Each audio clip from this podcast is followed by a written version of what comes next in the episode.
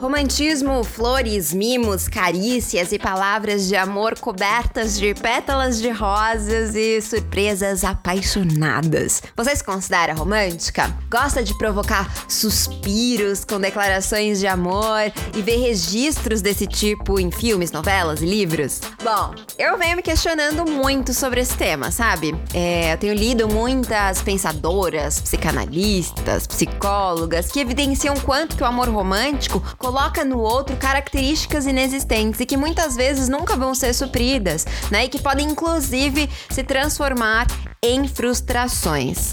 Mas e se eu for uma romântica por natureza? E se eu gostar de ser assim? Bom, se esse é o seu caso, então seja muito bem-vinda a Caretas de Paris e New York. Aqui todo mundo é livre para ser quem é e falar do que quiser, mas é claro, com respeito. Então vamos falar sobre esse tema? Bora lá!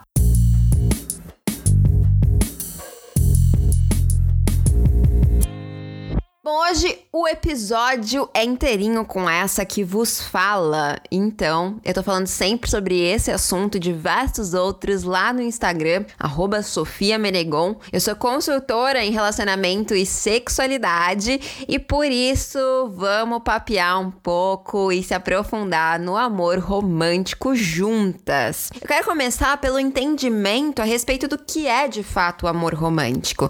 E para isso, eu vou citar aqui uma mulher que entende tudo sobre o assunto e que eu amo, acompanho, sou fã, Regina Navarro Lins. Eu tirei essa citação do Novas Formas de Amar, que é um livro bem legal que recomendo para vocês dela. Abre aspas. As características do amor romântico me parecem muito claras. Você idealiza a pessoa amada e projeta nela tudo que gostaria que ela fosse. Atribui características de personalidade que na verdade não possui. Não se relaciona com a pessoa real, mas com a inventada de acordo com as próprias necessidades. Por isso, esse tipo de amor não resiste à convivência diária do casamento. Porque a convivência torna obrigatório enxergar o parceiro como ele é, não deixando espaço para que a idealização possa se sustentar. Mas poxa, Sofia, essa não era uma série pra gente careta? Não era um episódio pra gente abraçar as românticas? É sim, fica tranquila que a gente vai chegar lá, mas para isso eu preciso antes fazer um mergulho histórico. Vem comigo?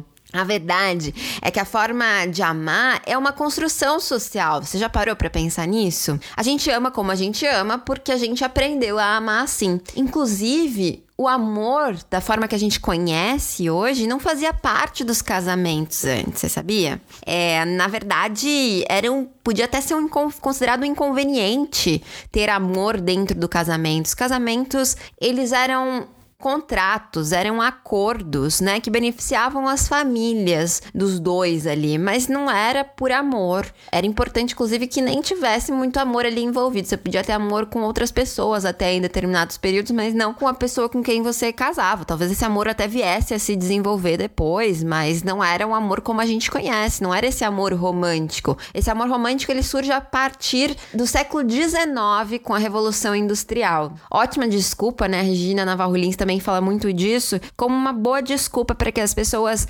deixassem as suas casas no campo, os seus afetos familiares, para ir para as cidades trabalhar. Então foi uma, uma ótima desculpa, na verdade, também um facilitador ali para a Revolução Industrial acontecer. E aí ela ganhou ainda mais força e magia através do cinema hollywoodiano. E ainda hoje, esse mesmo, essa mesma forma de amar, né, esse amor romântico é reproduzido nos filmes, nas séries, nas novelas que a gente vê por aí e trazem essa problemática de serem baseados na idealização do outro, né? E por isso que a gente inclusive nunca vê o felizes para sempre, né? Se for olhar os contos de fadas, a gente vê ali o casamento e aí eles são felizes para sempre, mas a gente nunca vê o felizes para sempre. Por que será, né? Porque não se sustenta, né? A idealização, uma relação baseada na idealização, ela não se sustenta e ela pode ser perigosa e danosa às relações, perigosa e danosa aos indivíduos também. Mas, então, o que significa ser romântica hoje, não correndo grandes riscos, né, de inclusive nunca ter uma relação satisfatória? Bom, ao meu ver, ser romântica de uma forma atual, talvez, tenha muito a ver com aquele desejo de receber gestos carinhosos, tem a ver com uma preocupação com a parceria, com o cuidado, com as surpresas. Talvez esteja até muito mais relacionada ao nutrir a relação, sabe? Mas ainda assim são expectativas que nem sempre vão ser compartilhadas pelas duas partes, né? E aí eu te pergunto, você já viveu uma relação em que apenas você ou a sua parceria programava surpresas, café na, da manhã na cama, é, presenteava, enfim, queria estar junto? Já viveu? É, é bem, bem provável e bem possível que sim, né? No fundo, é muito difícil que a gente não espere ser um pouco mimada, receber um dengo, um afago ou ser surpreendida na nossa relação. E é muito difícil, inclusive, porque foi tudo que a gente desde que nasceu, aprendeu sobre o que é o amor. Então, muitas vezes existe a expectativa, mas a gente não comunica que ela existe para nossa parceria. E aí há a frustração. A nossa parceria nem sempre vai corresponder a essa expectativa, porque por mais que não seja uma idealização completa de quem o outro é, ainda é uma idealização do que o outro vai fazer por nós. Percebe? Então, muitas vezes pode sim haver essa frustração. Então, uh, além de ter essa expectativa de receber do outro carinho, surpresas, gestos românticos e até uma parceria também, né? E uma parceria de estar junto, realizar as coisas juntos, né? Existe também, às vezes, o outro até faz isso tudo, mas não é do jeito que a gente esperava né? Então você tá ali esperando um helicóptero soltando pétalas do alto na sua janela e aí a sua parceria faz um misto quente para levar para sua cama achando que tá arrasando, que tá super agradando, mas gerou uma frustração do mesmo jeito, porque você tava esperando o helicóptero, não um misto quente na cama, percebe? Então, por mais que existam os gestos, ainda assim pode haver uma frustração pelo padrão ali que é estabelecido no campo da idealização. Então, é muito importante alinhar essas expectativas, né?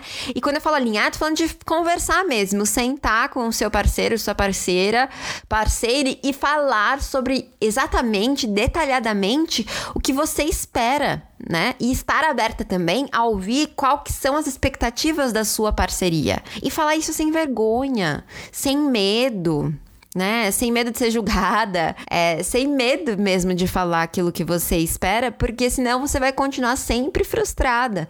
Mas também é importante que você, se, você sente ali para essa conversa muito disposta a ouvir o que a sua parceria tem a dizer. E talvez o que ela tenha a dizer, inclusive, seja que ela não consegue, não está disposta a satisfazer o que você espera as suas expectativas. E aí, se ela não estiver disposta, você tem alguns caminhos. Você pode readequar suas expectativas ou você pode decidir que não faz sentido para você, que você realmente quer alguém que supra essas expectativas, porque uma coisa é certa. Se você continuar, a pessoa te comunica que ela não está disposta, que não faz parte da natureza dela fazer esses gestos e você continua com essa esperança, percebe que você vai alimentando para sempre uma idealização, uma ilusão, na verdade. Você vai para sempre alimentar uma ilusão, então você vai para sempre ficar insatisfeita. Essa relação nunca vai ficar é, equilibrada, porque você vai estar tá sempre insatisfeita satisfeita. Então, é importante que você saiba disso e tome né, a decisão que você achar mais adequada, que pode ser inclusive falar, então vou baixar minhas expectativas e vou ser feliz assim também. né? Uma coisa eu te garanto, né? Vai ser quase impossível encontrar alguém que supra todas as suas expectativas. E quem espera encontrar alguém que supra todas as expectativas, muitas vezes acaba ficando muito tempo sozinha. Ou até tendo aquele, aqueles relacionamentos super rápidos, né? Porque aí, ah, não era.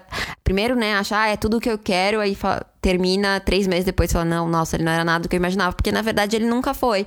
Você que estava imaginando que essa pessoa era aquilo que ela não era de fato. E aí quando você descobre, você se frustra e sai. Então, se você ficar esperando alguém que vai suprir todas as suas expectativas, vai ser muito muito difícil você encontrar relacionamentos duradouros, relacionamentos bacanas, saudáveis, baseados na verdade de cada um. Inclusive, eu recebo muitas mensagens no Instagram de deusas que têm, ah, não consigo encontrar ninguém, eu não consigo ninguém sozinha, meus relacionamentos não duram. E quando você vai investigar, vai entender melhor a história, você descobre que, na verdade, não é que não encontra ninguém, é que não encontra ninguém que supra todas as expectativas. E isso vai ser muito mesmo difícil de acontecer, né? E eu não tô aqui dizendo que você precisa estar em um relacionamento se manter nos relacionamentos. Muito longe mim essa ideia, porque eu acho que a gente pode ser muito feliz sozinha. Acho que a gente não precisa estar em relacionamentos. E eu acho que a ideia de que a gente precisa estar em relacionamentos é extremamente perigosa, né? Maléfica para as mulheres em especial, né? Mas nem sempre ficar sozinha é o que a gente quer. Então, voltando, é preciso alinhar expectativas, é preciso falar sobre o que a gente quer e muitas vezes até ajudar a parceria a satisfazer essas expectativas, né? Ou então a gente precisa readequar essas expectativas. E eu acho que esse ponto é muito importante para as hopeless românticas, né? Conseguirem viver relações incríveis e saudáveis com aquele toque de romantismo. Quem não gosta, né? E como eu também sei ser careta, aí vai um pouco da minha história para vocês. Eu cresci num lar, num lar numa casa muito repleta de romantismo, assim. Meu pai é mega romântico, minha mãe é mega romântica, os dois gostam de surpreender, os dois, os dois gostam de fazer, é, de ter gestos fofos um pelo outro. Eles vivem praticamente juntos, fazem tudo juntos, trabalhavam juntos, construíam. Toda a vida deles era, era junto, assim, eles não tinham amigos fora do casamento. Então, era muito aquela ideia romântica que a gente vê nos filmes, né? E eu lembro lembro de crescer vendo meu pai fazendo surpresas mirabolantes, assim, megalomaníacas até para minha mãe, assim. Sabe aquele lance do helicóptero que eu falei agora há pouco? Então, já rolou até algo bem parecido lá na minha casa. E minha mãe também fazia gestos incríveis pro meu pai e até pra gente, né? E eu cresci entendendo que isso que era o amor de verdade. Mas Sabe que eu falei sobre a frustração? Na mesma medida em que tinham esses atos extremos de romantismo, também eles colocavam ali um padrão muito alto para satisfazer. Então tinha muita frustração. Era como se cada vez eles tivessem que se superar. Mas aí tem uma hora que não tem mais de onde tirar ideia. Eles amadureceram bastante, né? Hoje eu acho que as coisas são muito mais pé no chão. Mas eu cresci com essa ideia de casamento, de relacionamento. E quando eu e o Márcio resolvemos nos juntar, foi um choque muito grande de realidade para mim, porque o Márcio não é nada romântico. Ele é um parceiro muito maravilhoso, mas ele não é nada romântico. Ele é muito pouco carinhoso e ele é muito desatento. Ele não não muito desatento. Então, eu demorei um bom tempo e a gente levou muitas discussões e eu tive muitas frustrações até entender que eu precisava dizer para ele o que eu esperava e talvez até baixar, né, readequar aquilo que eu esperava, readequar as minhas expectativas. E eu não precisei falar uma vez, não apenas. Precisei falar muitas vezes, né? E eu preciso sempre falar muitas vezes para ele o que eu espero, né? Nesse sentido desses gestos românticos. E eu tô sempre revisitando as minhas frustrações, porque no final ele é quem ele é por inteiro. Inclusive é interessante porque eu tudo que eu faço para ele de gesto, ele fica muito surpreso, né? E se eu não fizer, ele não vai ficar triste porque ele não espera nada de mim. Mas quando eu faço, ele fica muito agradecido, ele é extremamente agradecido. E eu nem sempre sou tão agradecida por coisas que eu acho que deveriam ser comuns, porque foi o que eu vi crescendo, né? E eu tive que aprender a inclusive agradecer as coisas que eu achava que tinham que eram normais e descobri com ele que não era, porque na casa dele não era Então, a, a forma também como que a gente aprende em casa vai dizer muito sobre como a gente ama, né?